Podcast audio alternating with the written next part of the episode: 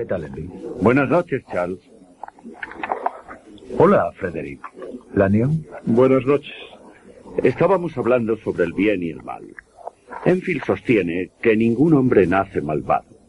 El doctor Lanyon piensa que los hombres nacen básicamente buenos y que solo la sociedad los corrompe. Me gustaría conocer tu opinión. Toda personalidad humana posee dos facetas. Y estoy convencido de que pueden separarse. Oh, vamos, vamos, doctor Marlowe. Con el doctor Lanyon ya he discutido este asunto. Ya está bastante mal que usted practique las ideas de ese doctor Freud de Viena. Pero sus propias teorías son más peligrosas aún.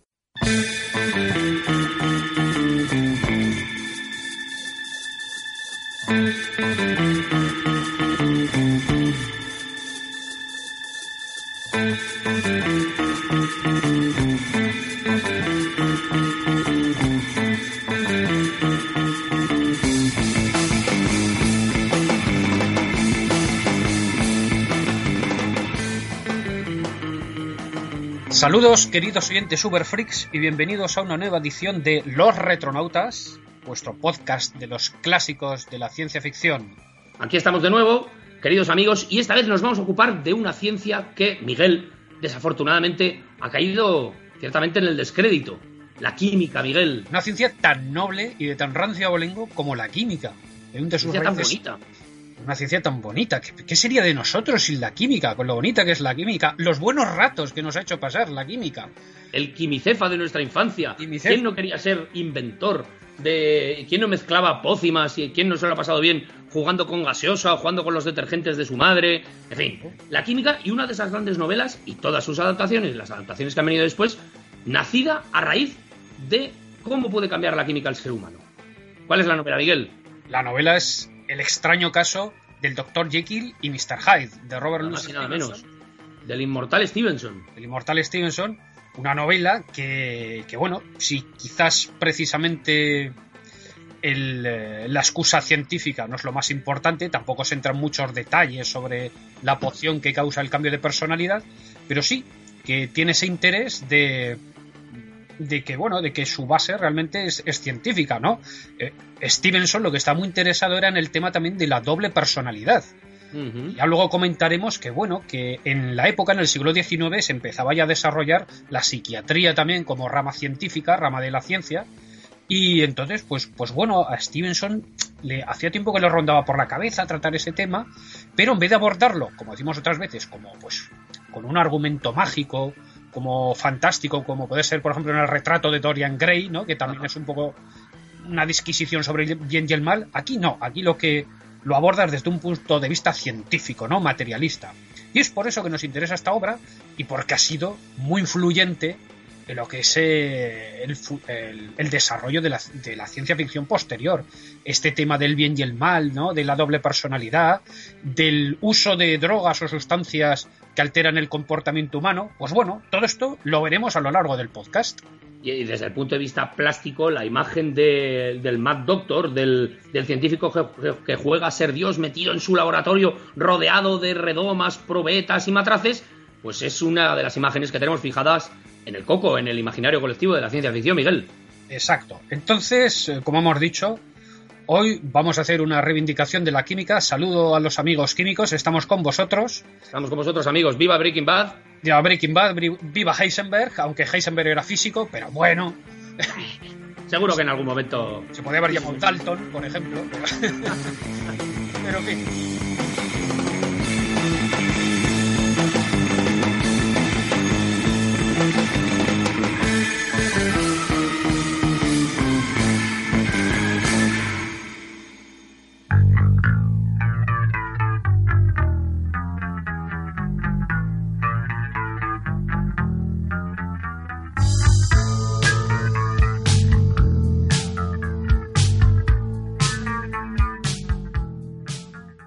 Louis Stevenson, un tío curioso, ¿eh? Un aventurero, Miguel. Un, un aventurero, un, tipo, bueno, peculiar, eh, peculiar, un personaje bastante curioso. Eh, vamos a contar un poco su biografía, eh, hablar un poco de su vida, pero tampoco sin entrar en, mucho detalle. Em, bueno, nos situamos, como siempre, en la época, siglo XIX, siglo victoriano, ¿no? Revolución industrial, colonialismo, nacionalismo, Europa, la, la, Europa de las revoluciones, la Europa de los movimientos obreros también, ¿no? Un, un periodo, además de, de, inmenso desarrollo tecnológico y científico. Pues bueno, nos vamos a Escocia, a Edimburgo, donde un 13 de noviembre de 1850 nace Robert Louis Stevenson, pues en, como hijo único de una familia pues de clase acomodada burguesa, escoceses de rancio abolengo, ¿no? Y bueno, bien situados, ¿no? Eh, gente pudiente. Su padre era ingeniero de faros. Era ingeniero de, de faros? faros. Sí. Eh, eso, un señor con formación técnica y pues el, el, hombre lo que quería era que su hijo pues siguiese el oficio, ¿no? Pues como eh, lo normal, ¿no? Pues tú, hijo mío, dedícate a esto que yo conozco gente, yo te coloco. Pero el chaval ya desde joven ten, tenía ya sus inquietudes literarias.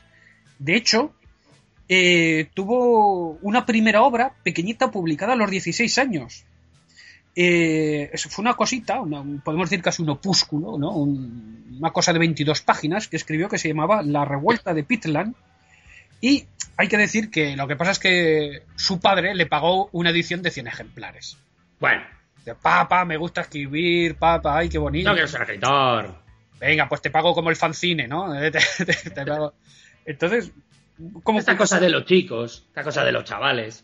La, la, mujer, ¿no? Nos imaginamos que la mujer le diría, ay, mira, págale, pá, págale el librito a Robertito y el padre, va, venga, ¿no? Pero que siga estudiando. Pero que siga estudiando, ¿eh? Esto te pago el libro, pero si me sacas Sí, notas. Que tú quieres ser escritor, pero luego te sacas derecho, medicina, una cosa seria.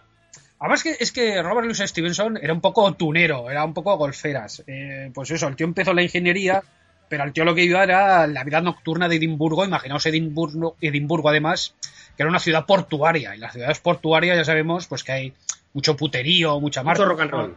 Eh, entonces, eh, bueno, luego además, para colmo, se empezó a juntar con los rojos, porque hay que decir que, que Robert Louis Stevenson eh, pues tenía una ideología progresista, socialista. ¿sí? Entonces, claro, empieza a frecuentar malas compañías, los contubernios. Eh, en fin, la cuestión. Se hecho a perder. eh, Se, se, nos hecho un poco a perder y, eh, y al tío, pues la ingeniería no le gusta, el oficio del padre, y decide pasarse a leyes. Dice, bueno, yo creo que lo mío son las leyes, se, mete a derecho. Y bueno, estaba ahí estudiando cuando a los 23 años eh, le ataca la tuberculosis. Y esto va a ser ya un condicionante a lo largo de toda su vida, porque recordemos que, claro, hasta los años 20 o, o 10 de nuestro, del siglo XX, la gente se moría principalmente de enfermedades infecciosas. Y la tuberculosis era casi como ahora cuando te dicen cáncer de tal. Y dices, pues casi estoy jodido, ¿no? Entonces.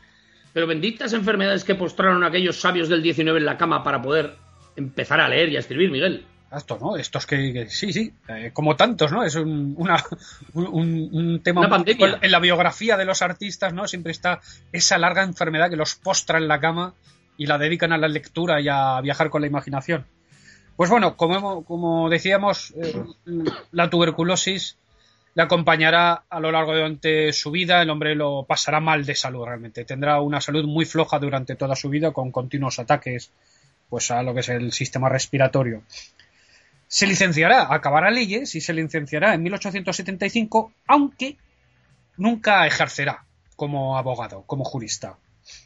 Eh, como el hombre está malito, a ver, y la familia tiene medios, pues lo que hacen es mandarlos a, pues vete a hacer un viajecito, ¿no? Pues como unas vacaciones, pues a un lugar de clima más benigno, ¿no? Entonces la gente, pues, eh, si va a las montañas a tomar la fresca, o bien, en este caso, pues imaginaos Edimburgo, frío, húmedo, al, al lado casi del círculo polar, pues bueno, pues vete a hacer el viajecito y pues se va a Europa, ¿no?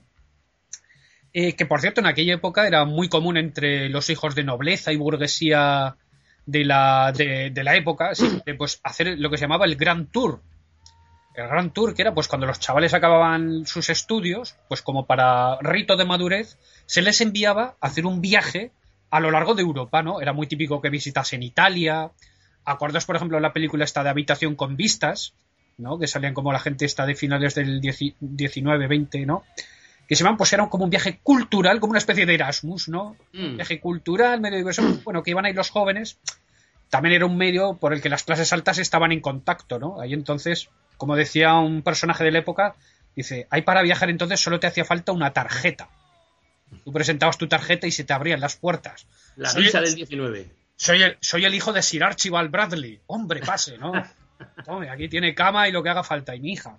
Bueno, como hemos dicho, lo que se fue, pues eh, se iba a pasar como seis años, o seis meses al año, perdón, en Europa, y principalmente a Francia. Lo que más se trabajó fue Francia, país que se trabajó de arriba abajo. Se recorrió toda Francia, y en 1876 conoce allí en Francia a la que será su futura esposa, Fanny Osborne, eh, que resulta que era una americana, era de estadounidense, perdón, eh, separada y con hijos, 10 años mayor que él. Ole. Eh, en este, claro, ¿cuántos años tendría ahora Stevenson? Pues veintitantos, o está treinta y tantos. Digamos que sería seguramente. Esto, al padre ingeniero le haría una gracia tremenda, seguro. Tremenda, ¿no? Claro que la señora, eh, nos podemos imaginar que sería lo que ahora llamamos una MILF, ¿no? Una, Madura, una mujer madurita, interesante, ¿no? Pero claro, al padre dice, o sea, que me traes a una americana divorciada con dos hijos. Anda, claro que le dijo, marcha que te desedero, ¿eh? que, te quito la pensión, te quito la paga, te quito todo. Pero, amigos, nosotros tenemos a un Robert Louis Stevenson que es un romántico, un, idealista, y dice, me da igual, yo voy tras mi mujer. Entonces, imaginaros que Fanny, la mujer esta, volvió a California y Stevenson, acto seguido, fue en su busca tras ella, recordemos, un tío enfermo de tuberculosis, y con cuatro duros se cruzó el Atlántico, se cruzó los Estados Unidos hasta que encontró a su amada, ¿no? Podríamos imaginar qué bonito encuentro. hombre. Sería una cosa película, ¿no? Qué bonito encuentro lleno de toses, tuberculosis y esputos. Toses, ¿no? Masajes, eh, friegas en el pecho. En el cataplasma. Big, Vaporus. Entonces, eh, total que ya que vas hasta ahí, pues bueno, se casaron en 1879 y mm, bueno, perdón, en 1880 y bueno, empezaron a vivir pobres pero felices. ¿No? Al final es, eh, Stevenson decide coger a toda la familia, volver a Escocia y plantar cara a su padre. Y el cual el padre al final, bueno, dice, venga, traga, ¿no? Pues a lo mejor al final le cayó bien la nuera, la hija política, ¿no? Y dice, venga, venga, pues eh, os echo una mano, ¿no? Total que llegamos mm, a 1881, cuando hemos comentado que esta Fanny Osborne tenía dos chavales, Stevenson tenía muy buena relación con ellos, y uno de sus eh, hijastros le dice, papa, papa, quiero que me escribas una novela. ¿No? Eh, bueno, ya el hombre tenía sus inquietudes, ya había escrito ensayos, ¿no? Por ejemplo, eh, pequeños, eh, algo de poesía también, pero pequeños ensayos o artículos sobre, por ejemplo, sus experiencias en, en Estados Unidos y en América del Norte, pero por el momento mm, no había escrito ninguna novela de largo, nada gordo, ¿no? Nada grande. Entonces, como os digo, ¿no? Es, es su hijastro el que le pide que escriba una novela. Ay, hazme una novela que sea de, aventuras, que sea de acción, ¿no? Que salgan piratas, que no salgan mujeres, ¿no? Que eso no, existían los submarinos en aquel entonces, con lo cual, entonces, lo que ni más ni menos parió Robert Louis Stevenson a raíz del reto de su hijastro fue La Isla del Tesoro. Madre mía, la Isla del Tesoro, Miguel. Ese gran clásico se publicó durante dos años por entregas y en 1883 salió ya como libro. Entonces, fue un gran éxito, fue un bestseller de su época, ¿no? Con los números de su época, con lo cual esto ya también dio a Stevenson la independencia económica respecto a su familia para poder tener, eh, poder tomar el timón de su vida, ¿no? Eh, bueno, bueno. le llega el éxito, ¿no? Eh, como hemos dicho, se dedica ya directamente a la literatura. Y aquí nos encontramos, pues bueno, que en 1885 la tuberculosis contraataca, ¿no? Tiene un ataque así virulento, ¿no? Y en miedo de, en medio, perdón, de fiebres, alucinaciones y pesadillas, ¿no? Sueña con los que serán los personajes de Jekyll y Hyde, ¿no? Que nos cuenta la leyenda, ¿no? Que el hombre estaba en medio de una pesadilla, ¿no? Ahí en este sueño, ¿no? Soñando con este doctor, ¿no? Esta doble personalidad. Cuando la mujer, viendo que lo pasaba mal, le despertó, Y, Stevenson responde, pero ¿para qué me despiertas? Estaba en medio de una historia buenísima, ¿no? Estaba en lo mejor. Estaba en lo mejor ahora, ¿no? Ahora que iban a salir las gachis. ¿no? Ahora... ya, ya estás soñando con esas pelanduscas que conociste en Francia. Eh, total que, bueno, el, hombre eh, la escribió de un tirón, ¿no? Eh, en, medio de su estado febril, ¿no? Pero esto lo tengo que hacer ya, ¿no?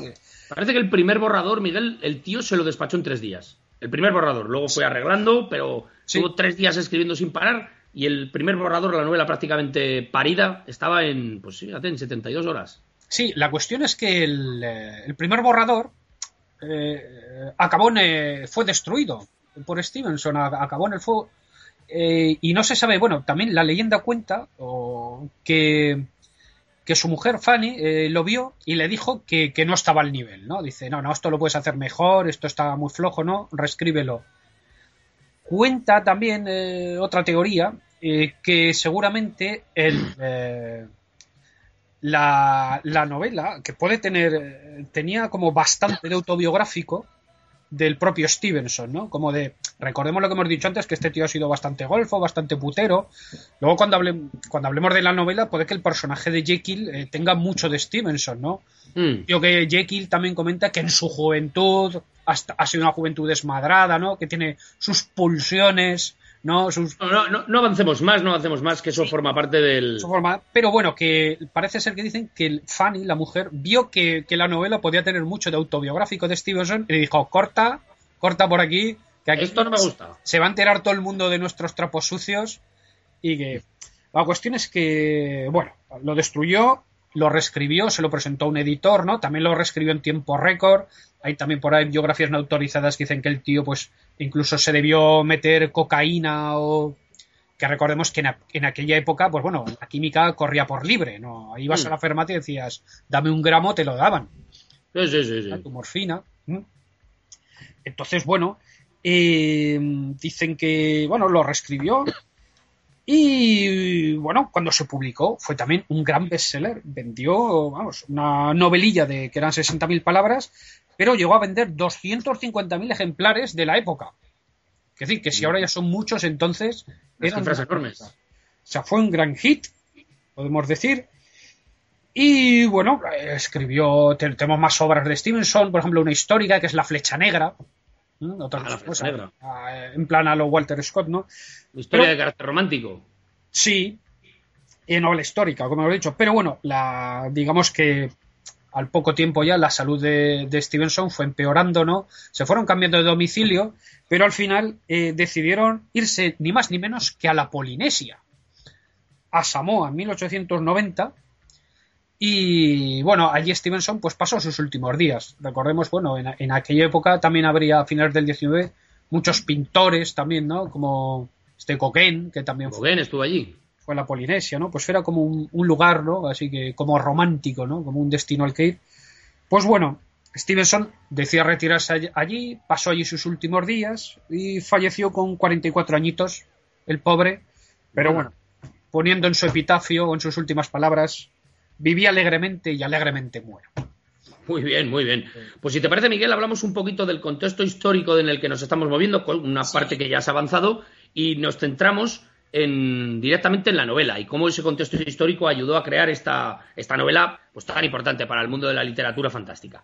Bueno, ya has avanzado que en lo social, en lo político, lo más importante es el nacimiento de los movimientos obreros. El manifiesto comunista se escribe en 1848, en tanto que, fíjate, estamos hablando de las novelas de 1886. Bueno, eh, esa segunda mitad del siglo XIX, desde luego, eh, los, movimientos, los movimientos obreros, los nacionalismos son sin duda alguna la clave del, del momento social. En España, por ejemplo, pues bueno, eh, se eh, tiene lugar el destronamiento de la reina Isabel II, el advenimiento de la Primera República. En literatura, por ejemplo, aquí estaba triunfando ya el costumbrismo de Emilio Pérez Galdós, de Varela, Emilia Pardo Bazán, de Alarcón. Bueno, en Inglaterra, sin embargo, en 1837 comienza el reinado de la reina Victoria. Ni más ni menos. comenzará la llamada época victoriana. Aquí haría una pequeña mínima digresión para hablar de los valores de la época victoriana. Tenemos que recordar que en aquellos años, bueno, en aquellos años, eh, desde hacía muchísimos, desde hacía varios siglos, la religión triunfante era el protestantismo, Miguel. Sí. El protestantismo, aquí hagamos una, una, pequeña aportación. En el protestantismo, entre, entre las cosas que planteó el protestantismo, fue una ruptura eh, eh, eh, del concepto de la Iglesia como mediación total entre Dios y el hombre. Dios y el hombre tenían un diálogo mm, para la Iglesia protestante, para el luteranismo, tenía un diálogo directo, debía tener un diálogo mucho más directo. De hecho, se, se terminó con varios de los sacramentos y solo se reconoció el bautismo y la Eucaristía. Así que las obras buenas, como fruto de la fe, eran lo que le iban a reportar al hombre la salvación en el futuro, la salvación en, el más allá. Sí, otro ejemplo, sí, perdona Dani, claro, no, no, sí, claro. este tema de lo que dices tú de, que ya no hay mediadores, por ejemplo, entre, Eso es. entre el creyente y la divinidad, es por ejemplo, pues que la, una cosa como que las pueden, para empezar, pueden ver, pueden leer el creyente puede leer la Biblia, no se la tiene que leer un cura, y la Biblia no va anotada, como es la Biblia católica. La Biblia sino que es el propio creyente el que interpreta la Biblia, ¿no? Eso es una muestra de esa relación directa con Dios, ¿no? Nadie te dice eh, lo que tú tienes que entender, ¿no? Sino que tú mismo, o Dios, por así decirlo, ¿no? Te ilumina, ¿no?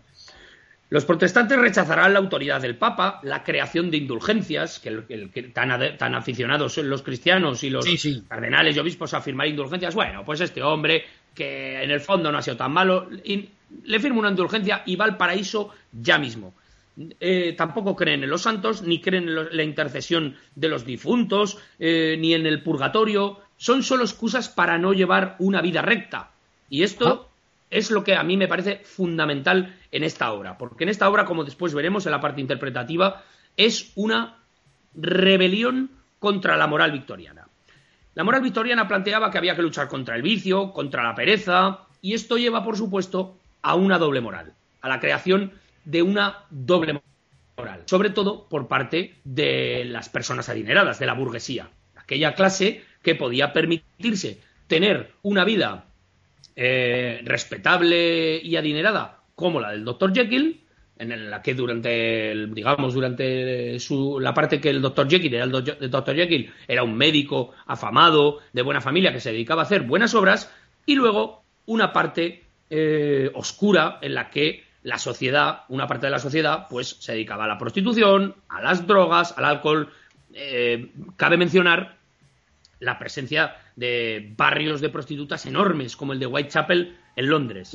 Sí, me, gustaría hacer una aclaración y es que Londres es la primera gran sociedad urbana que se constituye, la primera grandísima ciudad.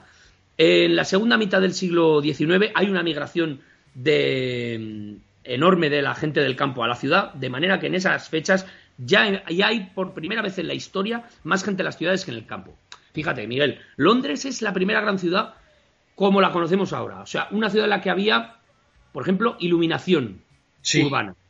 La primera ciudad donde se distingue entre aceras y calzada, donde el tráfico rodado se organiza de alguna manera. El metro también. El, metro, del 19 los tranvías, los, transportes urbanos. Es la primera gran ciudad en la que hay, pues por ejemplo, relojes públicos, grandes relojes en, las fachadas de donde sea, del ayuntamiento, de donde sea. Aquí en España salen las iglesias.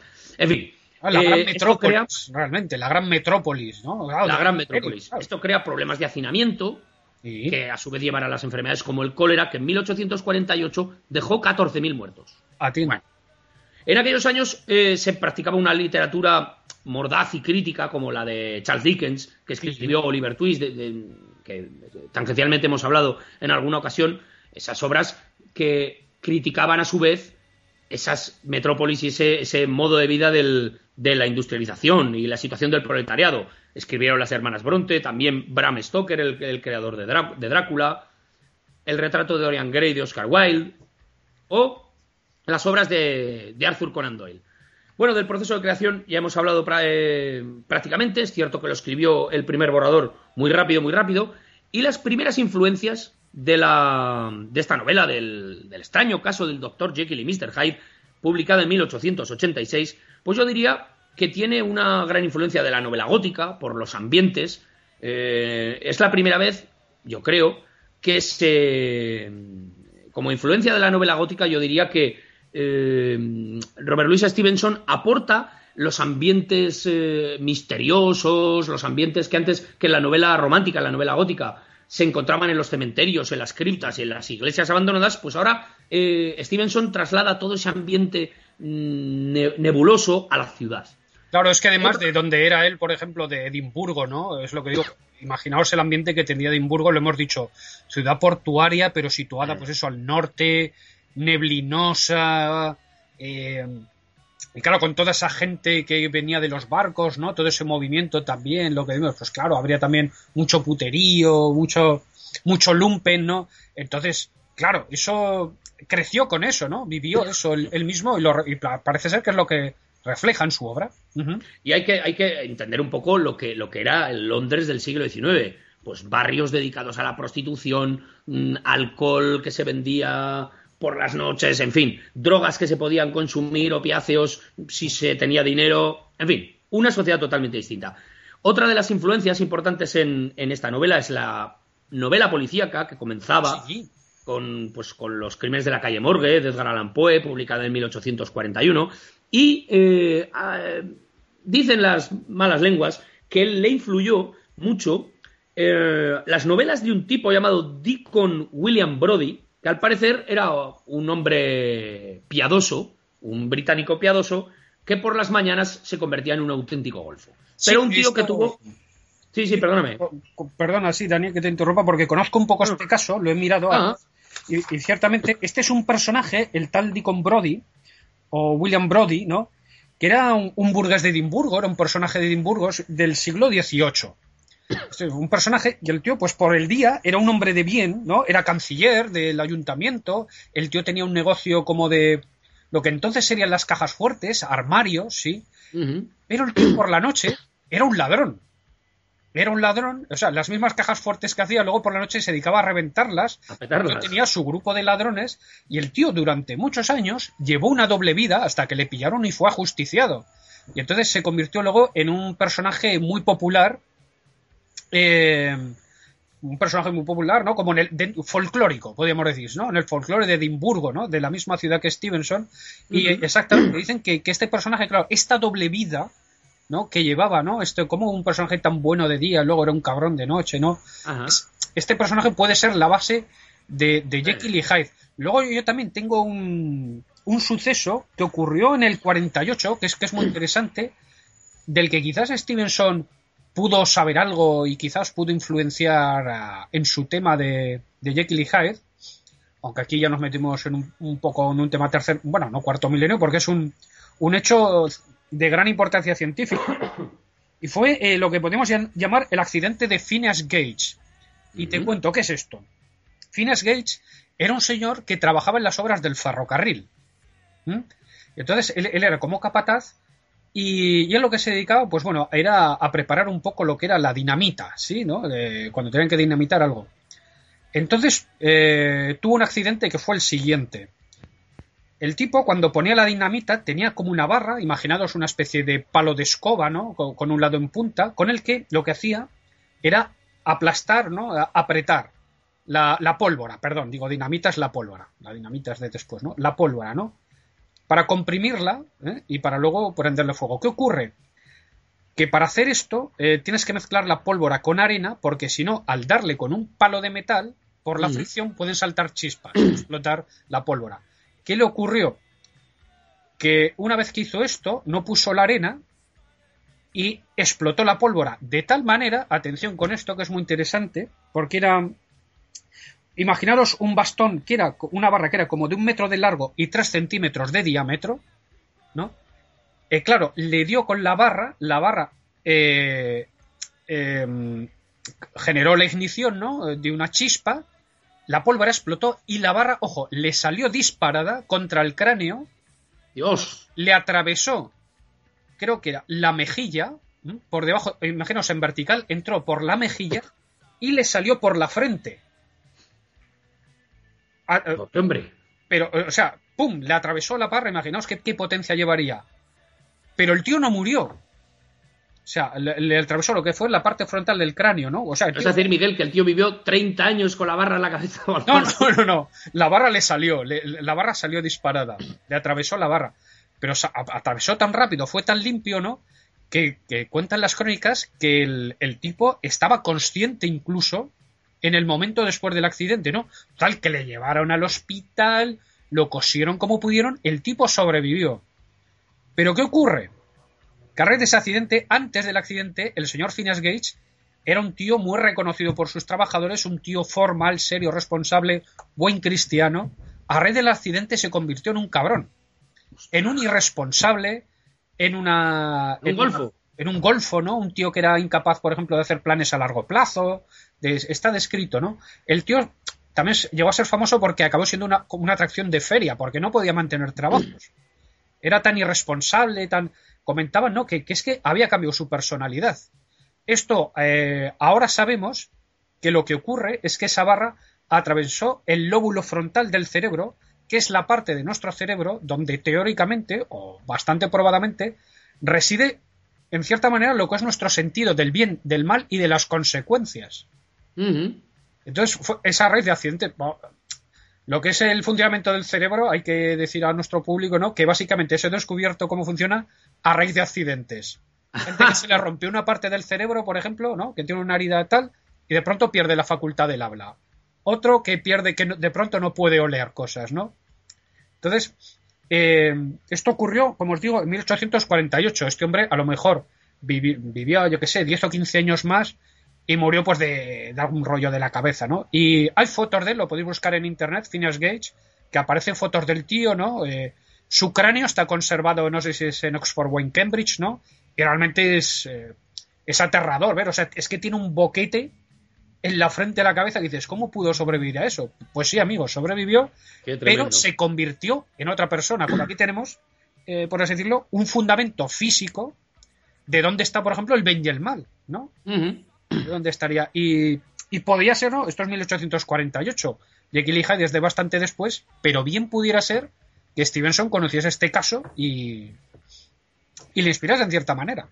Bueno, pues con todos esos miembros, Stevenson creó esta novela tan importante, el, extraño caso del Dr. Jekyll y Mr. Hyde. Vamos a, hablar ya, vamos a, diseccionar la, obra. Voy a empezar, todo el mundo sabe cuál es el, fundamento de la obra. En una línea diríamos que un famoso científico, un famoso químico, sostiene la posibilidad de poder desdoblar el bien y el mal que reside en todos los hombres por medio de una fórmula química. La persigue, persigue ese fin y lo, y lo encuentra con éxito y con eh, terribles consecuencias. Bueno, los personajes de la obra, los personajes, hay muy poquitos personajes, es una obra poco voluminosa, en la edición que yo tengo tiene un centenar de páginas, un poquito más.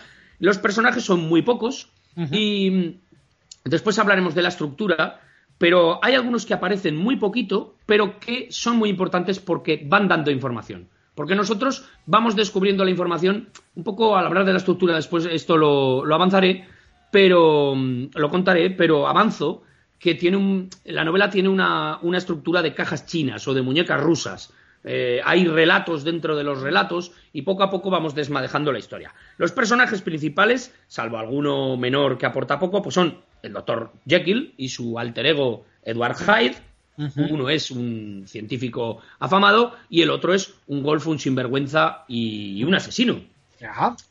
Después está Gabriel, Gabriel John Utterson, Utterson, Utterson. Eh, Utterson, que es abogado y muy amigo del doctor Jekyll y de Lanyon. Y bueno, Lanyon lo he introducido antes. Bueno, eh, son amigos de los de tomarse un coñac eh, después de trabajar, hablar de sus cosas. Pues el club de hombres, sí. El club de hombres, amigos como, como, los de antes, como los del siglo XIX. Bueno, Richard Enfield es el, primo de, de Utterson.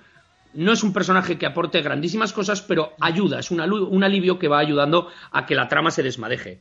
Y el doctor Lanyon, finalmente, eh, es, es otro médico un médico muy conservador, también sería el alter ego del Dr. Jekyll, el típico amigo que siempre le dice que no vaya más lejos, que no juegue a ser Dios y que, y que de alguna manera se quede en los límites de lo, de lo establecido y de lo moralmente correcto. El Pepito Grillo, podemos decir. El Pepito Grillo, eso es. Este es el personaje, Hastilianion, es el personaje que, que tendrá en las adaptaciones cinematográficas más éxito, porque es un poco el contrapunto de, del Dr. Jekyll. Sin embargo, Atterson es un personaje que en la novela tiene mucho más recorrido. Es el primer personaje que aparece, es el último que aparece eh, en la novela junto, a, junto al cadáver de Jekyll, vamos a decirlo. Y, pero bueno, no es un personaje que en las adaptaciones no ha tenido tanta fortuna. Y finalmente, Poole es el mayordomo del Dr. Jekyll. Siempre hay un mayordomo en, en, estas adaptaciones, afortunadamente, porque tener mayordomo, queridos amigos, es una cosa pues que mola. Una cosa del siglo XIX, que es una pena que se haya perdido los mayordomos, Miguel. Tú y, yo seríamos, tú y yo seríamos buenos mayordomos, Miguel, para un, para un, para un señor noble, ¿no? Sí, además estos, estos que son todos, además, claro, que son solterones todos, porque esto también es un poco peli de submarinos, a diferencia de adaptaciones que veremos en el futuro, aquí el factor femenino está totalmente ausente, ¿no? Aquí no hay... Totalmente ausente. No hay titis. De hecho, eh, luego cuando hablemos de las, de las adaptaciones veremos que eh, el, primer momento donde aparecen las mujeres, sobre todo las dos mujeres, una vez más la, dualidad, hay una que es la virtuosa, la mujer del mundo de la vida de Thor Jekyll, y luego hay otra que es la prostituta o mujer de los bajos fondos. Eh, todo esto aparece en, una obra de teatro que se que se porque esta novela se adapta a las, a las tablas, a los escenarios muy pronto. Después hablaremos de eso. En fin, los temas que se tratan para mí el más importante es la doble moral burguesa. Mm. Eh, la forma de vida burguesa y victoriana eh, de una gente que, pues bueno, que llevaba una vida totalmente virtuosa frente a la pobreza de un Londres absolutamente depauperado.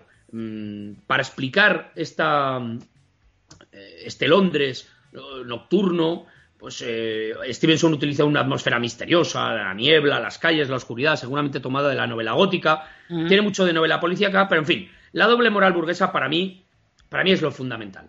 De hecho, luego te haré una, una mm, disquisición final que, es para, que para mí es la clave. Sí. Bueno, igual que en Dorian Gray, como habías dicho, eh, se trata el tema de la impunidad frente al crimen de una clase favorecida y totalmente hipócrita. Ajá. Bueno, la estructura, como, como hemos dicho, se narra a través de testimonios, de, cartas, de confesiones, porque eh, pues son relatos dentro del relato. Eh, unos eh, personajes van relatándoles a otros lo que han visto. Por ejemplo, Atterson, que es un abogado, es un abogado, tiene en su poder el testamento del Dr. Jekyll. Y un día se da cuenta de que ha, de que ha dejado toda su fortuna a este señor que nadie conoce, a Edward Hyde. Y esto es lo que le crea, le crea una, una, cierta inquietud y va a hablar con él. En realidad, no creo, que sea necesario hablar del argumento, pero en una palabra lo que sucedería es que eh, un día van andando por la calle Atterson y su primo Enfield y pasan por una puerta. Pasan por una puerta y Enfield le dice, bueno, no sabes lo que me pasó un día aquí. Vi un hombre eh, pequeño, enjuto, que, que transmitía una, una terrible maldad cuya cara transmitía una terrible maldad, y vi al hombre apalear a una niña. Total que ese es Edward Hyde. Y poco a poco Atterson va haciendo las eh, averiguaciones pertinentes. Su primo Enfield le reconoce el nombre, que al principio no quería, le dice que se llama Hyde, y él descubre que en esa puerta, eh, tras esa puerta se escondía Edward Hyde. Bueno, poco a poco Atterson va haciendo averiguaciones, se da cuenta de que Hyde está en el testamento del Dr. Jekyll y empieza una investigación que tiene mucho de policíaco. Y ahí van apareciendo, pues, em, van apareciendo testimonios pues del doctor Lanyon, que le dice que está muy, muy alejado del doctor Jekyll, que ya no es el que fue, que el doctor Jekyll está muy, muy raro con sus investigaciones, metiéndose en donde, donde no debe. Comienzan a ver eh, extrañas noticias, pues de un hombre bestial que acomete los más terribles crímenes por la noche, como por ejemplo el, el asesinato de un, de un parlamentario. Y poco a poco vamos viendo mm, la jugada, ¿no? Que Jekyll y Hyde son la misma persona. Eh, sobre todo porque el propio Jekyll, en las pocas apariciones que, que, tiene a lo largo de la novela, pues desgrana esa mm, teoría suya de que se puede, a través de una ciencia, de la ciencia de la química, se puede desdoblar el bien y el mal que hay dentro de todas las personas. ¿De acuerdo? De acuerdo. Bueno, eh, para mí, lo más importante de esta novela es la lucha contra la doble moral. Al final, eh, la represión sexual y educativa llevaba a las clases que se lo podían permitir a escaparse por las noches y a irse de prostitutas o emborracharse como les parecía. Pero es muy curioso, Miguel, y eh, para mí esta es la parte más importante de la novela. Sí. El mal no reside en Hyde. Hyde es una ficción, Hyde es una creación que está dentro del Dr. Jekyll y que una fórmula química simplemente lo libera. Pero el mal está en el Dr. Jekyll. Claro, Él mismo, el doctor. Perdóname, sí, sí. Sí, sí, no, no, es la, claro, la idea que nos queda de, las adaptaciones posteriores es que es claro esta dicotomía radical, ¿no? Entre bien y el mal, ¿no? O sea, Jekyll es, bueno, es virtuoso, es un tipo noble, y Hyde es pues como todo el mal, ¿no? Pero claro, lo que nos dice la novela, o sea, y en la, novela hay dos cosas. Por, por, un lado es que eso, Jekyll ya confiesa que tiene pulsiones, que tiene necesidades inconfesables, mm. que bueno... Diversiones poco honradas. Y precisamente, ojo, y precisamente lo que dirá es que en un, en un primer momento lo que le permitirá cambiar a Mr. Hyde es salir impune. Sí, sí, totalmente le reconocer. O sea, y, y, el segundo factor, que tampoco se ve en las, en las películas, es que Jekyll es consciente y recuerda todo lo que ha ocurrido cuando ha sido Hyde. Mientras que el típico recurso en las adaptaciones cinematográficas es la amnesia. son como dos vidas separadas y entonces, eh, claro, no puede, no puede, no, no, no, no sabe lo que ha pasado y eso como que le disculpa y le descarga, ¿no? En este para caso, mí es la... sí, perdona, el personaje. Para mí es la clase. Perdona, es que no sé. Dani, adelante. No, decía que para mí es la clave de la novela. Yo creo que el mal reside en el, en Dr. Jekyll, él lo sabe, es consciente, sabe que tiene diversiones poco honorables. Y fíjate, hay un párrafo que me parece impresionante. Eh, dice, antes, para cometer delitos sin riesgo de la propia persona y reputación, se pagaba a matones. Mm. Yo dispuse de un matón que mandaba por ahí para que me proporcionase satisfacciones. Ah. Fíjate, qué hipocresía. Y en realidad, para mí esa es la, frase que, que, desde mi punto de vista personal, ¿eh? La frase que resumiría esta novela es, esta es una novela sobre la, hipocresía de la clase burguesa que vive bajo el paraguas de la moral eh, victoriana y en realidad lo que desea es descargar toda su furia contra la clase trabajadora, contra la clase desfavorecida. Bueno, eh, hay una cosa vital que sobre todo el cine se ha agarrado y es que la dicotomía entre el bien y el mal se ve reflejado en dos personas diferentes, dos personas diferentes con dos semblantes diferentes, dos caras distintas, dos cuerpos distintos que mm, alguien mm, que vive con el, con el Dr. Jekyll, como el propio Poole, como su mayordomo, es incapaz de reconocer. Exacto. Poole habla de Jekyll y habla de Hyde eh, de manera indistinta, como si fueran dos personas. en el siglo XIX triunfaba, incluso en términos policiales, un par de ciencias muy curiosas llamada fisiognomía, una de ellas, y frenología. La fisiognomía, que viene de physis, naturaleza, y gnomon, del griego eh, physis y gnomon, gnomon significa juzgar o interpretar. Algo así como juzgar la naturaleza o interpretar la naturaleza. ¿Qué quiere decir esto? Pues entonces se pensaba que por la fisiognomía se podía interpretar el comportamiento de un hombre y lo que había dentro de su cerebro a juzgar por su eh, por su pinta, por su cara, por su aspecto físico. Y al final la frase que ha quedado para el futuro es la cara es el espejo del alma. Exacto, sí. Esto es uno, antes hemos comentado que el 19 es cuando se empieza a desarrollar la psiquiatría como ciencia y estas eran de las primeras teorías, por ejemplo, con el, mesmerismo, el magnetismo animal, ¿no? La hipnosis, pues esta fisionomía y la frenología de la que luego hablarás son mm. las primeras teorías psiquiátricas como ahora se consideran pseudociencias. Pero entonces se consideraban que estaban fundamentadas en, un, en, una base sólida y científica. De hecho, eh, incluso en 1876, el estudioso italiano Cesare Lombroso llegó a escribir un tratado antropológico del hombre delincuente. Era eh, elevar la fisionomía a, términos eh, científicos, a crear una fisiología criminal. Por otra parte, la frenología, que viene del griego fren y que significa mente, y de logos, conocimiento, algo así como interpretación de la mente, eh, lo, que viene a plantear es que se puede determinar el carácter de una persona y los rasgos de su personalidad, así como las tendencias criminales, basándose en la forma del cráneo, de la cabeza, de las facciones y de las proporciones que, eso, que aquello arrojara. Esto arrojó un sinfín de estudios y miles y miles y miles y miles de medidas de cráneos de personas de, continentes diferentes que, bueno, poco a poco se fue abandonando. Y debo decirte que el año pasado un, un equipo de investigadores internacional demostró con 5.000 medidas de museos de cráneos de todo el mundo, de cráneos de museos de todo el mundo, demostró finalmente que esto era absurdo, que los cráneos de, personas de razas diferentes eran, tenían básicamente las mismas medidas dentro de los, de los, eh, de los parámetros del Homo sapiens. Sí, si bien iban errados, por así decirlo, en, ese en ese planteamiento, sí que, por ejemplo, acertaron, ¿eh? a veces no se, no se acierta al 100%, pero sí que fueron los primeros, eh, creo que fue Gall, el, fundador de... Sí, el doctor Gall, sí. Doctor Gall, sí que acertó en una cosa, eh, creo que fue el primero que postuló claramente que el cerebro era el órgano de la mente. Ajá. Entonces, fíjate, en eso sí que acertó. Y bueno, y en al menos intuir, si bien el desarrollo posterior era fallido no, que todo lo que éramos nosotros, nuestra forma de ser, venía del cerebro, no venía de otro lado, ¿no?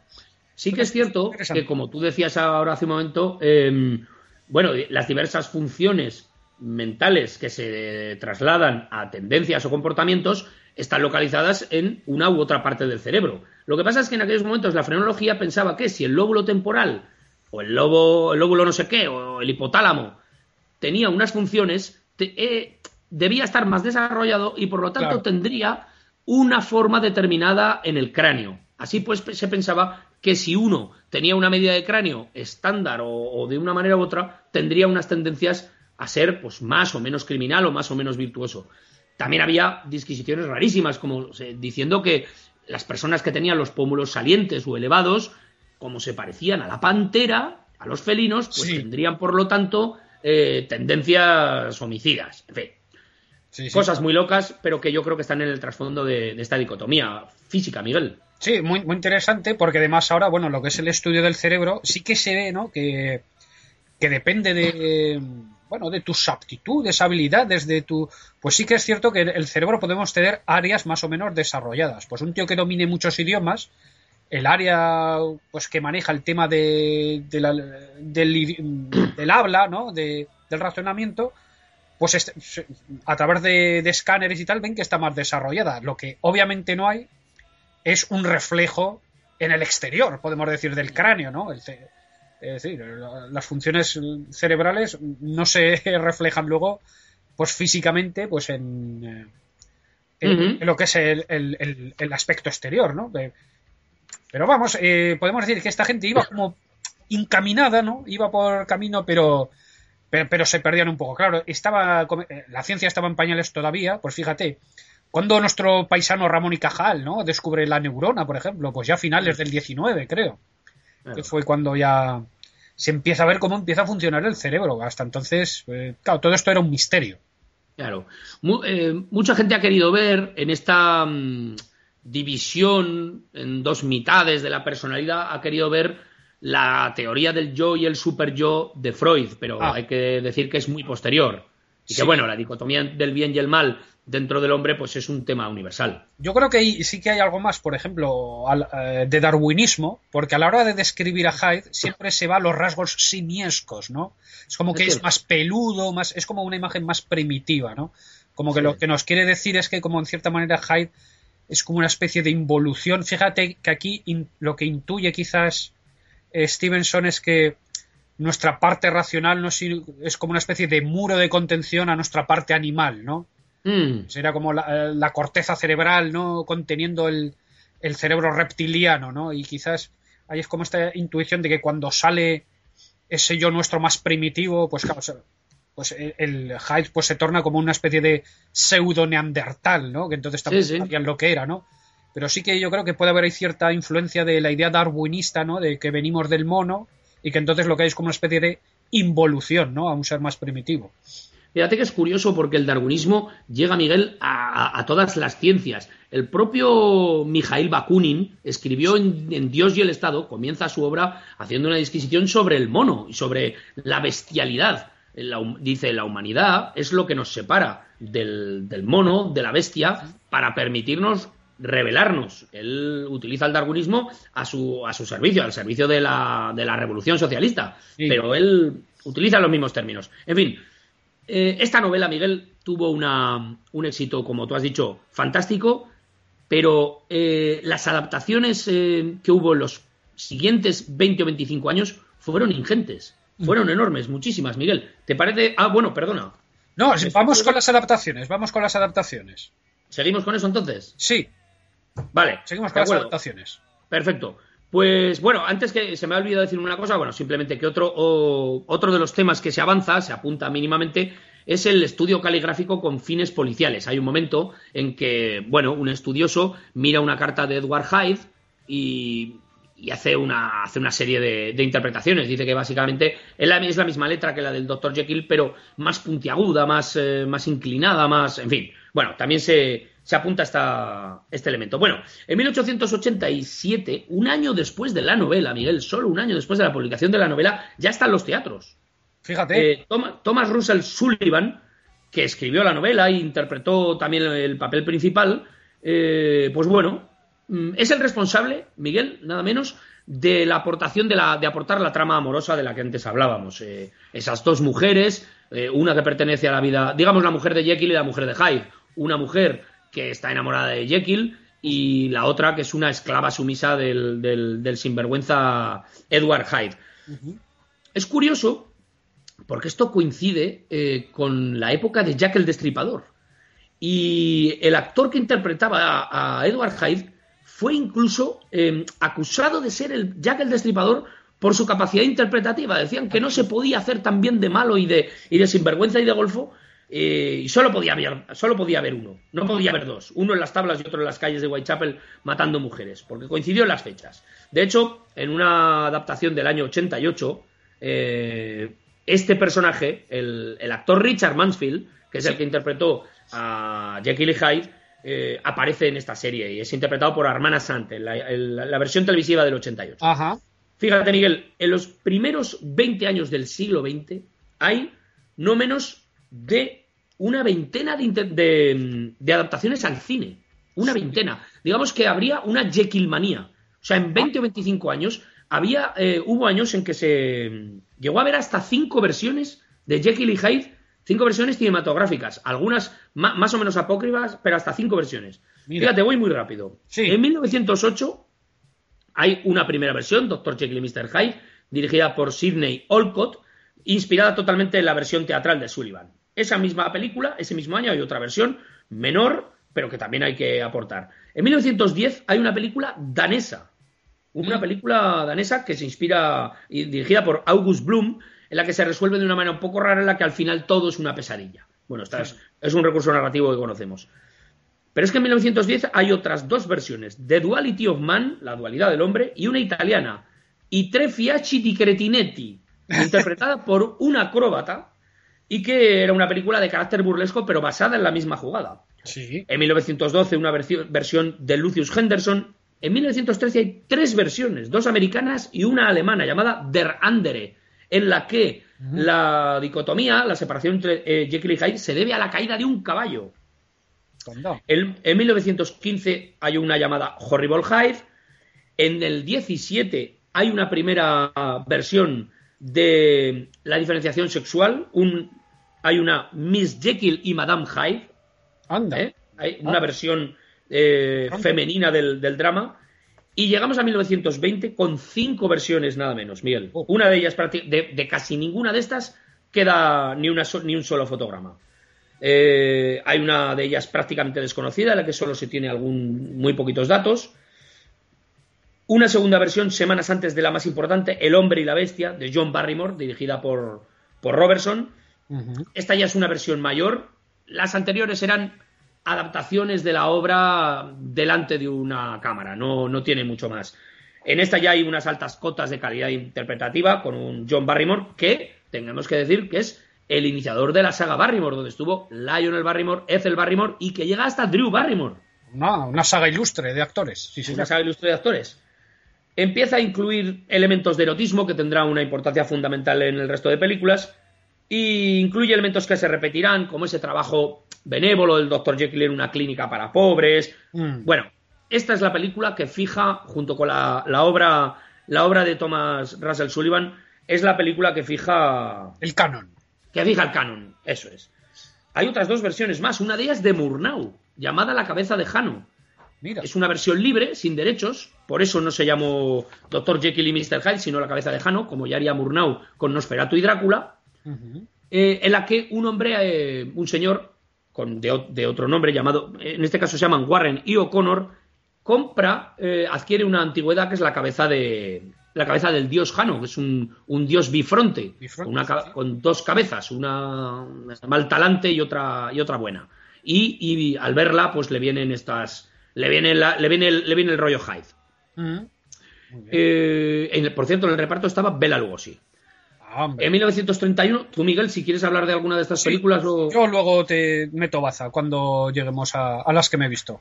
Perfecto. Pues eh, a lo mejor estamos ya con, en 1931, con la, para mí, una de las mejores películas, eh, la película americana Dr. Jekyll y Mr. Hyde, que en el mercado latino se llamó El hombre y el monstruo, de Ruben Mamulian, para la Paramount. Esto ya es una gran película. Esto ya es una grandísima película. Para mí es una película fundamental en el cine fantástico. Bueno, eh, la interpretación llega a unas cotas altísimas. Frederick March, que fue el quien interpretaba a Jekyll y Hyde, obtuvo un Oscar por la película y los efectos especiales fueron de una calidad extraordinaria. Tanto es así que los eh, hasta que no murió el responsable de los efectos especiales no se em, no se hizo público el secreto de las transformaciones, porque eso en el cine obviamente el momento de la transformación es, es, lo más importante. Para que la gente se sitúe que no la conozca, pero habrá visto seguramente imágenes, es esta película en la que el doctor Jekyll y Hyde es totalmente simiesco. Una cara cubierta de pelo, unos dientes tremendos, unas manos peludas. Bueno, es una oda a la maldad, se recrea totalmente en ella. Eh, hay una, aporta una serie de imágenes oníricas mm. que, que, trasladan muy bien la lucha interior de Jekyll y de Hyde. Tiene mucho de terror psicológico, mm, primeros planos, un plano subjetivo. Por ejemplo, la película comienza con un plano subjetivo en el que el espectador es el Dr. Jekyll, se encuentra con Poole, se ve delante del espejo en una, en una escena muy bien hecha donde dudas, empiezas a dudar dónde está la cámara, pero yo al final llegué a la conclusión de que no hay espejo. La cámara está delante de un marco, al otro lado hay una habitación gemela donde se sitúa el actor. He llegado a esa conclusión, pero bueno. El truco del espejo es muy bueno. Hay unas imágenes eh, oníricas que tienen una carga erótica grandísima. O sea, cuando el doctor Jekyll toma la marmita, toma el, toma el bebedizo, pues por ejemplo hay una marmita que se desborda, una marmita que está al fuego, una que se desborda, hay una tensión, una trama, una trama sexual muy potente, porque Edward Hyde es un violador, es un violador, y viola sistemáticamente a una de esas dos mujeres, a la mujer que él tiene sometida, que creo que se llama Sibyl, me parece, o algo parecido, no recuerdo. Hay escenas, mm, una carga de erotismo importante, por ejemplo, esta mujer, la mujer de los bajos fondos, prácticamente enseña un pecho en una de las secuencias, se ve toda la cadera, una pierna con una, con una liga. Cuidado. Elementos, sí, sí, sí, una película con una carga erótica para el año 31 tremenda. Elementos que copiará diez años más tarde la Metro Goldwyn Mayer, eh, una película llamada Doctor Jekyll y Mr. Hyde, a cargo de Victor Fleming, esta vez interpretada por grandísimos actores y actrices. Spencer Tracy, sí, ajá, de Jekyll y Hyde, Ingrid, Ingrid Bergman y Lana Turner en el papel de cada una de las dos mujeres, la mujer virtuosa y la mujer de los bajos fondos. Una interpretación estupenda. Hay unas imágenes, esas imágenes oníricas que hemos dicho que la, de, la versión del 31 ya aporta. son unas pesadillas que tiene el Dr. Jekyll cuando se está convirtiendo en Hyde o por las noches, ¿eh? donde van mucho más lejos. Hay una secuencia en la que el Dr. Jekyll, Spencer Tracy, está a bordo de una cuadriga azotando a las dos mujeres, a Lana Turner y a Ingrid Bergman, que son los animales, los cuadrúpedos que tiran de la, de la, de la cuadriga. Incluso hay un momento en que está descorchando una botella eh, cuyo tapón es la cabeza de Ingrid Bergman. Eh, escenas de una violencia para el, para el momento bastante grandes. Mm. En el 57 hay otra película americana, La hija del Dr. Jekyll, en la que una mujer descubre que es la hija del afamado doctor. Y llegamos, Miguel, a una película que para mí es magistral, una de las mejores adaptaciones, pero creo que tú nos vas a hablar del testamento del doctor Cordelia, Miguel. Exacto, y quizás una de las menos conocidas, porque esta nos viene de Francia, pero de un clásico del cine como es Jean Renoir el director de cine francés. en 1959, pues. de los, bajos fondos, la gran ilusión, cine social. Sí, sí, este, es que este hombre hacía cine social y político. Mm. Pues fíjate tú que casi estamos hablando, curiosamente, no de, una película para el cine, sino de una TV movie. Porque fue un trabajo que hizo Renoir ya, ya en, la, última parte de, su carrera, ¿no? Y pues em, lo hizo para televisión, o sea, fue rodada para la televisión en blanco y negro. Aunque luego en el 61 ya se estrenaría comercialmente en los cines. Em, eh, ¿Cuál es el argumento? A mí el argumento me resulta muy interesante porque, bueno, lo que hace es situar la acción en, la Francia contemporánea suya, la de finales de los 50, y tenemos pues a un señor burgués, que es el doctor Cordelier, ¿no? Que es un psiquiatra de prestigio, que por cierto hay que decir que el actor que lo interpreta, Jean-Louis Barrault, o Bagolt, no sé cómo se dirá, Barrault. Ajá, Barrault, sí. Hace una gran interpretación, ¿no? De, los dos papeles de... Maravilloso. Maravilloso, ¿no? Está... Además, Miguel, eso sí estarás de acuerdo conmigo, absolutamente irreconocible. Sí. Absolutamente irreconocible mm, debajo de la piel de Edward Hyde con una peluca y unos mofletes. Sí, no tiene más un poco de pelo. este actor juega mucho con el lenguaje gestual, ¿no? Entonces, cuando es Cordelier, que sería Jekyll, ¿no? Es el, el, aire de estirado, de hombre frío, de hombre así es tal. Y luego cuando hace de Hyde, que aquí en esta película se llama Opal, como ópalo, ópalo, sí, usa como así, tiene como un andar así como chulesco de macarra, ¿no? Y es un macarra de, es un macarra de, los barrios. es, como, un macarra de barrio. Es, curioso, pero sí, el gesto de la cara, ¿no? Entonces, bueno, eh, hay que decir pues que este Cordelier pues es un psiquiatra que está investigando la naturaleza humana, ¿no? Y que idea una fórmula química pues para convertirse en opal, ¿no? Em, entonces, eh, aquí lo que se ve, bueno, que este ser poco a poco pues va creando como adicción en el psiquiatra, como en otras interpretaciones, otras adaptaciones, pues poco a poco irá perdiendo el control de, del personaje, de, perdón, de su, de, del que sería Hyde, ¿no? Por así decirlo, Cordelier se va viendo superado por Opal. Pero aquí lo que sí se ve bien es lo que hemos comentado durante la obra, que es que Cordelier eh, reconoce que, el, mal ya reside en él. De hecho, se nos muestran unas escenas, ¿no? Pues que, pues que tiene como esta lucha entre su moral puritana, pero a la vez sus pulsiones sexuales, pues sale como tiene roces con una paciente, con la chacha alemana, ¿no? Ahí que está ahí, pues que Hombre, y llega, y llega a drogar a sus pacientes para meterles mano. Exacto, ¿no? Pues como ya, ya él se define como que él tiene sus, eh, sus pulsiones, ¿no? De, y sus necesidades. Y que, y que al igual en la novela, lo que hace es crear a Opal para, para poder actuar impunemente, ¿no? Para librarse. Y, y bueno, y decir que, que, tiene muchos puntos en que rescata temas de, de la novela, ¿no? Es una, una película que merece la pena echarle un vistazo. Y, bueno, a mí lo comentaba contigo en algunos correos, me hace mucha gracia también el retrato de la burguesía francesa de la época, porque aquí sí que tenemos, claro, un señor que es psiquiatra, pero que vive en su pequeña mansión y con su mayordomo y su servicio doméstico.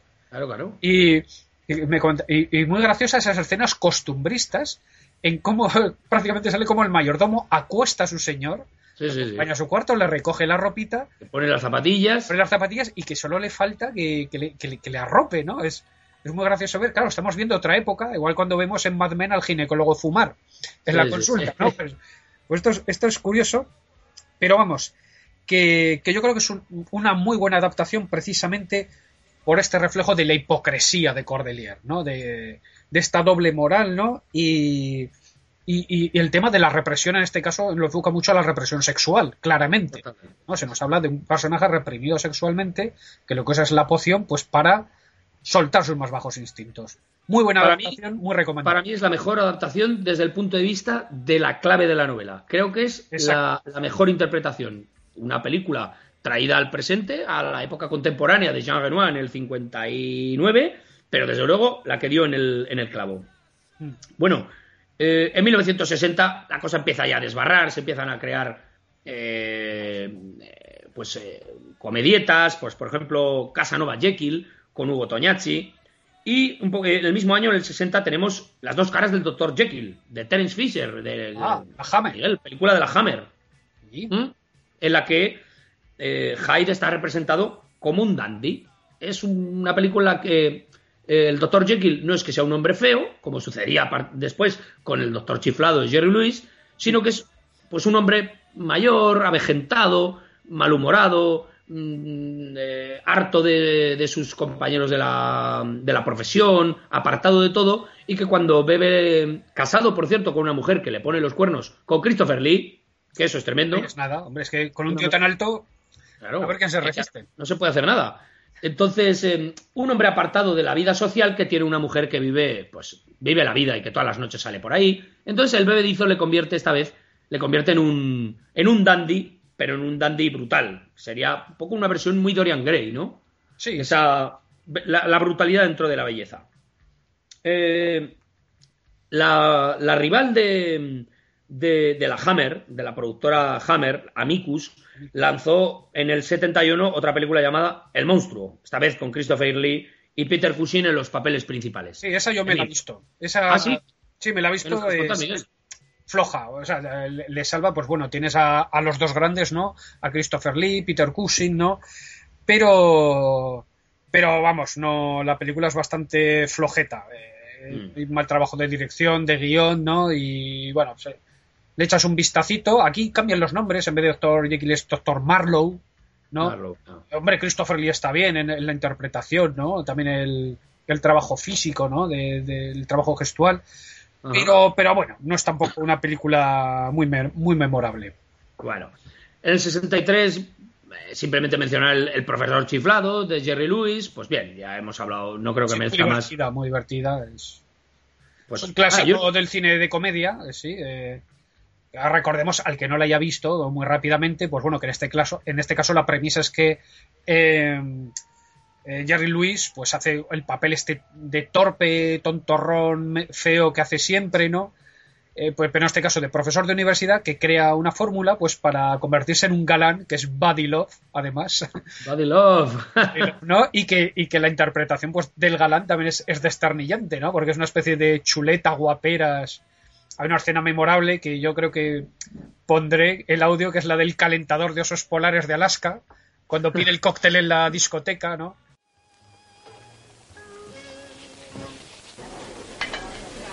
¿Dijo un calentador de osos polares? No, eso lo dice usted. En realidad se llama Alaskan Polar. Nunca lo he oído nombrar. Hasta hoy. Hasta hoy. Bueno, presta atención. Un chorro de vodka. Un chorro de vodka. Un poco de ron. Un poco de ron. Algo de bitter. Algo de bitter. Y unas gotas de vinagre. Unas gotas de... ¿Se lo va a tomar aquí o lo llevará a casa para frotarse el pecho? ¡Eh! Has estado magnífico. ¿Le habéis oído, muchachos? Todo un George Bernard Shaw. Vaya, y la frase la ha hecho él solito. Es maravilloso, él solito. Y sin que nadie le ayudara, con su enorme bocaza. Bueno, si no quieres que la coctelera entre a formar parte de tu organismo, mezcla la bebida, cierra el pico y presta atención, ¿entendido? Repite lo que vaya diciendo. Yo... Yo... Prestaré... Prestaré... Yo prestaré atención. Yo prestaré atención. Está bien, continuemos. Una copita de vermú. Una copita de vermú. Una copita de gin. Una copita de gin. Un poco de coñac. Un poco de coñac. Una corteza de limón. Una corteza de limón. Una corteza de naranja. Una corteza de naranja. Jerez. Jerez. Y para final, whisky. Y para final, whisky. Ahora mézclalo bien y sírvemelo en un vaso grande. Nunca he probado uno de estos. ¿Le molesta que tome un sorbo? No, al contrario.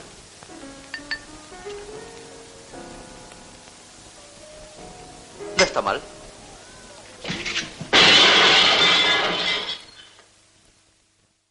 Esta es una película muy graciosa de la que luego, eh, años después, en el 96, tengo. Sí, Eddie Murphy hizo su adaptación también del profesor ah, Chiflado que en este caso era como de gordo a delgado, ¿no? De gordo a delgado, sí, sí, sí. Vemos además aquí el, en Eddie Murphy en su época buena interpretando varios papeles y, muy gracioso. Y es, estas de las que seguro que habrán visto por aquí, sobre todo en España, que echan muchas veces por la televisión. Seguro. En el 71 la Hammer contraataca con el Dr. Jekyll y su hermana Hyde. Yo creo que solo con el título ya no hace falta... Psicalipsis Now, ¿no? Aquí ya empezó. Psicalipsis Now. Su hermana Hyde, pues bueno, pues eh, un hombre que se convierte en, mujer. ¿eh? Y poco más. A partir de los años 70, pues esto es un poco ya el desparrame. También en España tenemos el Dr. Jekyll y el Hombre Lobo con el magnífico Paul Naschy. Sí. Un reconocimiento para Paul Naschy, ese gran hombre lobo hispano. Y bueno, en el 73 hay un musical para la televisión con Kirk Douglas como el Dr. Jekyll y Mr. Hyde para la televisión americana. Y en el 76, en medio del Black Exploitation, tenemos Dr. Black y Mr. Hyde. Pues bueno. Una vez más hay que darle vueltas al, a la jugada. Creo, Miguel, que en, el, en, la radio tenemos también interesantes aportaciones. Desde el principio, en el, bueno, en el año 32 ya hubo un radiodrama sobre la novela y creo que en más de una ocasión se ha llevado al medio radiofónico. Bueno, la que tenéis aquí en Evox directamente es la adaptación que hizo Radio Nacional de España, de Juan José Plans, de Historias de Radio Nacional de España, que está muy bien, que os recomiendo que la escuchéis, porque bueno, hay, hay que escucharla con tranquilidad. De estas que esto, esto, no hay que escucharlo cuando se hace algo, yo que soy de, bueno, escucho podcast, cuando hago cosas, tal, estar de estar tumbadito, sentadito y, dejar que te cuenten la historia, ¿no? Y porque está muy bien. Bueno, esta gente siempre hace un gran trabajo en sus adaptaciones de, relatos fantásticos, ¿no? Recordemos que esto, pues en tiempo se emitía los domingos por la noche, yo me acuerdo de escucharlo alguna vez. Y por cierto, ahora hace poco han estado adaptando Blade Runner. Sí, señor. Sí, ahora recientemente. Pues bueno, esta, como os digo, la podéis encontrar en Evox y además está muy bien porque la última parte, en la última hora, lo que hacen es un repaso eh, también a la biografía de Stevenson, a las adaptaciones, bastante exhaustiva, y, un poco al tema de la época, ¿no? Un poco el análisis que estamos haciendo ahora lo hacen ellos bastante bien. Entonces os recomiendo que escuchéis esa adaptación al radioteatro. Muy bien. hay otra adaptación que parece podría pasar por, por, una muy canónica, por tener a Lawrence Olivier en el reparto y porque fuera la NBC quien la, quien la llevara al Theatre Royal Radio eh, en el año 54. Mm. A partir de aquí, pues bueno, Jekyll y Hyde son dos personajes que están absolutamente en todos sitios. Aparece en la Liga de los Hombres Extraordinarios, aparece en Los Simpson, aparece en los dibujos de Huckleberry Hound de Hanna Barbera, en los TVOs y en los TVOs, Miguel, incluso hay un Doctor Hyde, hay un Mr. Hyde en los TVOs de Marvel. es, ni más ni menos que Hulk, ¿no? Eh, Hulk sería. Bueno, y también hicieron su. bueno, hubo un Hyde, hubo un Hyde, es un malvado que aparecía en los TVOs de Thor, creo. Sí, sí, es verdad que había un personaje que era Hyde, es cierto. Pero bueno, me estoy acordando ahora también que no he mencionado, bueno, una serie que se hizo hace unos añitos, eh, que era Jekyll. Esta es, espera que te lo miro un momento, esta salió, sí, hace poco, en 2007. Que era que esto es un, vamos, un producto de la mente de Stephen Moffat, que lo conocerán sobre todo los fans de Doctor Who, aunque también creo que ha metido mano en Sherlock, que está metido ahí en Sherlock, la que están haciendo ahora. Y que es como, pues, eh, es interesante, hay que echarles una miniserie de, creo que son cinco episodios, 5 o 6. Y es que una adaptación del mito a la actualidad. En este caso tenemos a. en vez del Dr. Jekyll es el Dr. Jackman, ¿no? Que, ya empieza la serie entrando en acción. Ya vemos que el tío, pues, eh, está sufriendo cambios. Al principio no vemos al que es Hyde. Eh, no tiene nombre tampoco. Pero vemos como el tío, por ejemplo, toma medidas ¿eh? para. para convivir con este Hyde. Como por ejemplo, como tiene amnesia, usa una grabadora usan los dos una grabadora para dejarse mensajes entre ellos. Y aparte llegan como un pacto de convivencia. Que es que, por ejemplo, el Jackman promete a Hyde no intentar deshacerse de él, o sea, no investigar o no encontrar ninguna fórmula para deshacerse de él, a cambio de que Hyde no mate a nadie. Eh, eh, bueno, veremos, claro, cómo este Jackman lo que hace es abandonar a su familia para que o por ejemplo cuando se va a convertir en Hyde se quita el anillo de casado para que Hyde no sepa que tiene una familia. Con quien trabajas con una eh, comienza la acción cuando este Jackman contrata a una psicóloga una pelirroja estupenda por cierto una Catherine Reiner no que mm, para que un poco monitorice ¿no? a los dos personajes ¿no? como ayudante lo que veremos luego esto todo la trama irá degenerando porque luego lo que encontrará es que se encuentra con un detective que, la, que, le va siguiendo, ¿no? Jackman. Entonces, en un primer momento descubrirá que este detective ha sido contratado por su mujer, pero cuando vaya a hablar con este detective le diga al detective, oiga, que es que además yo no hago más que ver esa furgoneta negra que usted usa para perseguirme. Y entonces el detective le dirá, perdone, pero yo no uso ninguna furgoneta negra. Entonces aquí entraremos ya en un tema de conspiraciones, ¿no?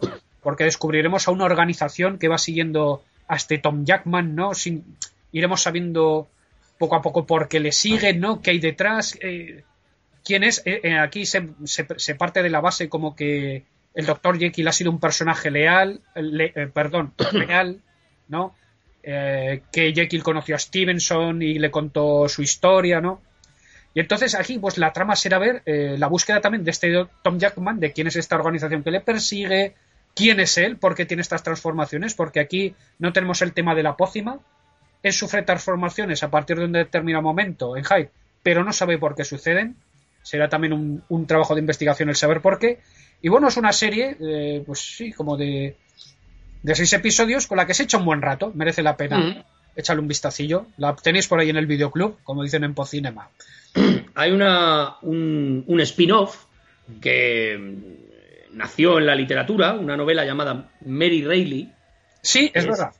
Mary Reilly, que escribe, escrita por Valerie Martin en 1990, que seis años después, en el 96, Stephen Frears, Frears perdón, mm. llevó al, cine, bueno, con la interpretación de Julia Roberts y el doctor Malkovich. Y es la visión que del drama de Jekyll y Hyde tiene una sirvienta, una, una sirvienta, eh, bueno, una sirvienta que, que además eh, termina enamorándose del doctor Jekyll y el de ella.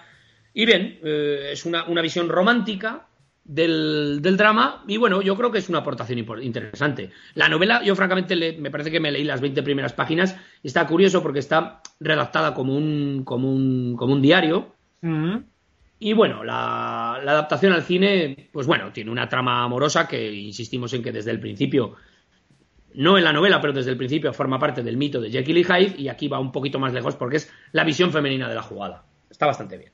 Bien, yo solo me vi así también, la localicé por YouTube, que está ahí colgada, una TV movie que hicieron en el 2003, que en este caso interpreta al Dr. Jekyll John Hanna, que es también un actor escocés, que siempre nos dice nada, es, es un actor bueno que sale en Cuatro bodas y un funeral, en La, momia. La momia, y que en Espartaco, la serie, eh, hace del, del de Batiato, del que entrena a los gladiadores, del, del noble, perdón. Romano. jefe, sí.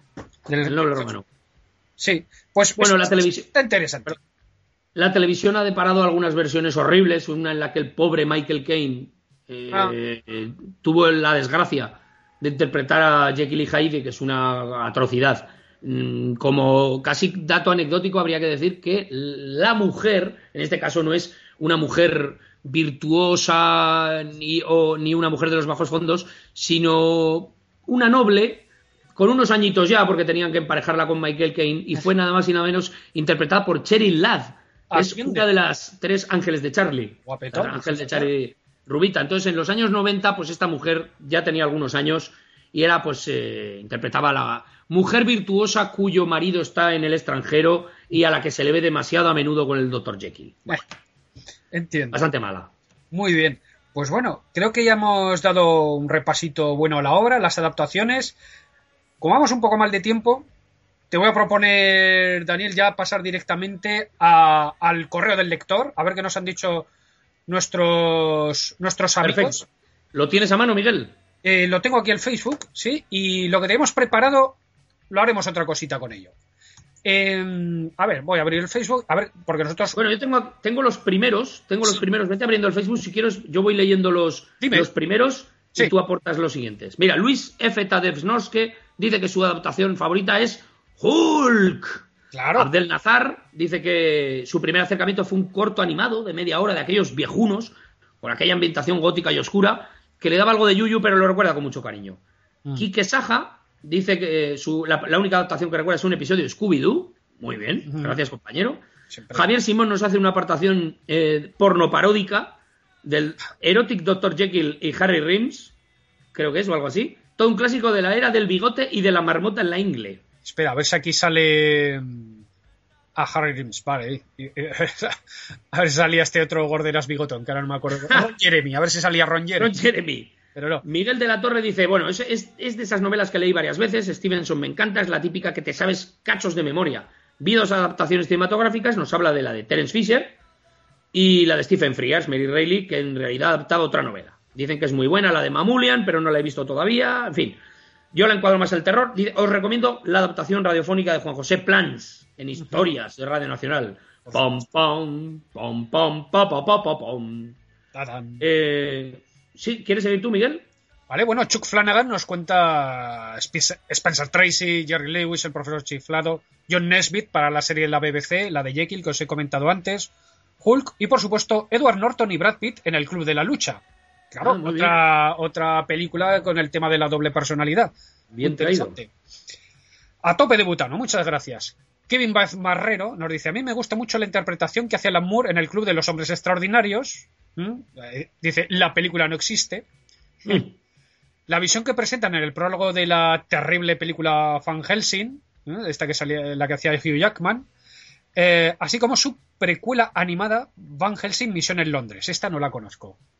Eh, la miniserie de la BBC, emitida en 2007, y la de Jekyll, tenía su punto, aunque para mi gusto iba decayendo según se acercaba al final y trataban de presentar explicaciones. De las películas del 31 al 41, supongo que ya hablaréis vosotros, con más autoridad que yo, eso no. Aquí autoridades somos todos. Aunque a mí me parecen más divertidas que buenas adaptaciones. Y nos deja un enlace con algunas de las referencias que se han hecho a la novela en el cine, anime, teatro, música y videojuegos. Pues muchas gracias. Pablo Prieto Lozano nos dice, hola, como químico, esta obra tiene un algo más para mí y siempre ha estado en mi estantería desde hace muchos años. En cuanto a las adaptaciones, me quedo con la serie de la BBC de 2007, Jekyll y con el Club de la Lucha. Antes de la batalla de Yavin me quedo con la película del 60 de Terence Fisher, Las dos caras de Dr. Jekyll. Por supuesto de la Hammer. Muy. José Luis Martínez nos habla del profesor chiflado con Jerry Lewis, que es una de las mejores, muy divertida, lo hemos dicho. Nacho López nos comenta, sin lugar a dudas, el corto de animación de Bugs Bunny, en el que lo acoge el Dr. Jekyll en su casa, roza la genialidad más absoluta. Es que la Warner, buenísima. El libro debo reconocer que tardé bastante en aproximarme a él y me gustó mucho. Y para resaltar el orgullo patrio, cabría comentar la versión de Santiago García y Javier Olivades que editó SM hace relativamente poco en su colección de clásicos en cómic. Es cierto. muy bien, porque de cómic no hemos hablado mucho. Eh, Nacho López dice, por cierto, me he autoeditado el comentario anterior para, ah, para arreglar una ratilla que había puesto Bugs Bunny mal. Vale, muy bien. Ah, mira, una comedia muy marciana que era con Sin Young, Dr. Jekyll y Mrs. Hyde. Sí, señor. Cuando Sin Young estaba buenorra, buenorra. Vale. Manuel Espejo nos ha puesto el cartel de el Dr. Jekyll y la señora Hyde. Ajá. Dice una de las más marcianas que recuerdo. Así es. Y luego dice, y seguiría, pero estoy buscando la escena de amor entre Hyde y Griffith de la Liga de los, de los Extraordinarios Caballeros, volumen 2. Bueno, y el, compañero, el compañero que nos aporta la peli de Son Young, creo que también eh, hay un cartel de una película de Oliver Reed. Sí, esta, creo que es esta, ¿no? Ah, es... Ah, perdón, es eh, Dr. Jekyll. Ah, y Mr. Hyde, perdón, he confundido. Sí, es que no había... Sí, yo, creo, yo creo que esta es la, la- la- la visión un poco parecida al Doctor Chiflado, en la que un tío horroroso se convierte en un, en un dandy elegante y brutal. Sí, esto a lo mejor es en el Swing in London o algo así. Sí, eso es. Pues mira, le echaré un ojo a ver qué, qué tal. Muy bien, pues Pues muchas bien. gracias por vuestros comentarios, amigos. Muchas gracias por vuestras aportaciones, por vuestras muertas de, apoyo. Pero, eh, queríamos grabar antes, hemos grabado a tiempo, pero es que, chicos, nos ocurre de todo. ¿Quién me pone la pierna encima para que no pueda grabar un podcast? Yo he tenido ¿Quién? Un empaste roto, la niña se me ha puesto mala, el calentador de butano, el butano. El ha- butano, amigos. Sí, se me ha fundido, o sea, me saltaban los diferenciales de la casa. En fin, yo creo que alguien nos ha Además- maldecido, aunque nosotros además, somos... Miguel, la electricidad, la importancia de la electricidad en nuestras vidas. Y por Qué cierto, y otra cosa que hemos de decir, que es que el gobierno nos ha amenazado con liberalizar el butano, Daniel. ¡Dios mío! Dios mío, o sea, ¿qué va a ser de nosotros si, li- si liberalizan el butano? Nosotros que vivimos del butano. Entonces, El déficit de tarifa del butano. ¿Cómo vamos a pagar el podcast con un déficit ¿Cómo, de tarifa? cómo podrá la retarde y surcar los cielos? En fin, los retronautas con- en contra de la liberación del butano. Nosotros, Totalmente somos gente victoriana, de orden. Eso de, es. de- de que cada uno en su sitio. ¿Eh? O sea, aquí, aquí, ¿qué es esto? ¿De liberalizar qué? ¿Liberal? ¿Mal? No, no- No, mal. En fin.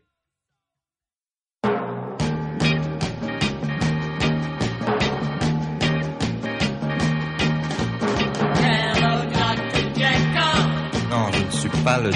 Jekyll.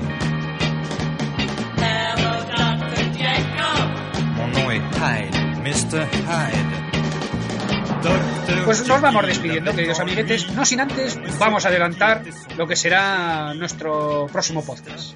Nos vamos a ocupar de un clásico más. eh, vamos, esta vez vamos a meternos en terreno pantanoso porque estamos ya rozando la batalla de Yavin, Miguel. No, no, de hecho, nos vamos, o sea, por una vez, sin que sirva de precedente, luego haremos lo que nos dé la gana, pero por una vez vamos a ir más allá de la batalla de Yavin, Más allá de la batalla de Yavin, Miguel. pero no a los años 80, no, pero nos, es, que, es que hay que hablar de esto, amigos. Hay que hablar Vamos a una obra que se editó en 1979, una gran saga y posiblemente la obra en la que humor y ciencia ficción se dieron la mano aunque hay ejemplos anteriores, pero por antonomasia. ¿De qué hablamos, Daniel? Don't panic, Miguel, don't panic. No tengan miedo, no tengan miedo. Don't panic. Hay butano todavía, don't panic. Estamos hablando, por supuesto, de la guía del autostopista galáctico de Douglas Sí, señor. Adams. La trilogía formada por cinco libros, Miguel, la única que existe en, la- en el mundo. Única trilogía de cinco libros que se conoce. Así que nos despedimos de todos vosotros. Saludos desde los días del futuro pasado y hasta pronto. Espero Adiós a que no todos. pasa nada. No me Mr. Hyde, ce salaud a fait la peau, la peau du docteur